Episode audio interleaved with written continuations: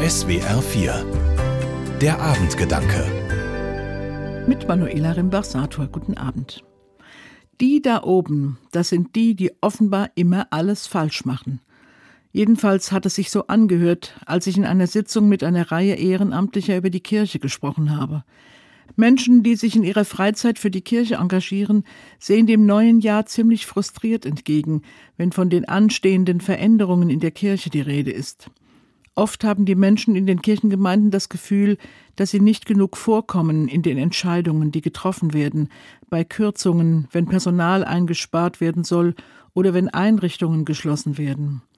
Und so war an diesem Abend plötzlich die Rede von denen da oben, die über die Köpfe der anderen hinweg Entscheidungen treffen.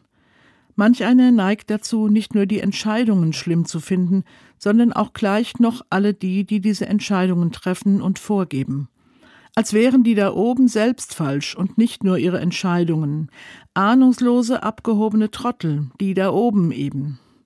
Es stimmt, die da oben sehen anderes als die da unten, aber das hat auch Vorteile.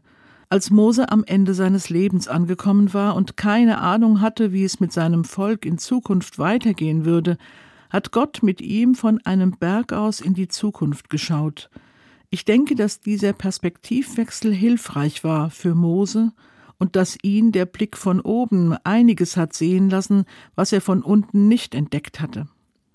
So mag das auch bei den Veränderungen sein, die in der Kirche jetzt anstehen. Die da oben und die da unten sehen unterschiedliches. Ich wünsche mir, dass sie vor allem einander sehen und aufeinander hören bei dem, was jetzt wichtig ist zu tun, und ich nehme mir vor, mich dafür stark zu machen, dass die da oben und die da unten einander nicht aus dem Blick verlieren und Entscheidungen gut beraten werden über die Ebenen hinweg. Manuela Rimbach-Sator aus Oppenheim von der Evangelischen Kirche. Die Abendgedanken können Sie auch jederzeit nachlesen und nachhören. Im Internet unter swr4.de.